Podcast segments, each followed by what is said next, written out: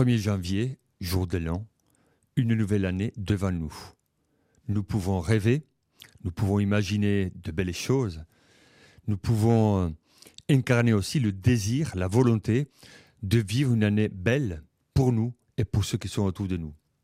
Notre société, nos familles, la Corse, l'Église ont besoin d'espérance et de joie. Alors je souhaite en ce début d'année beaucoup de force, beaucoup de courage et surtout de nourrir le désir. N'ayons pas peur de désirer une année belle.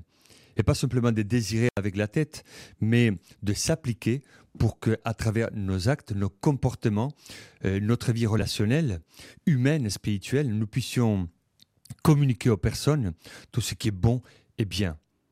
Que l'année soit belle, que l'année 2024 soit constructive, que nous puissions bâtir le bien, que nous puissions vivre en paix.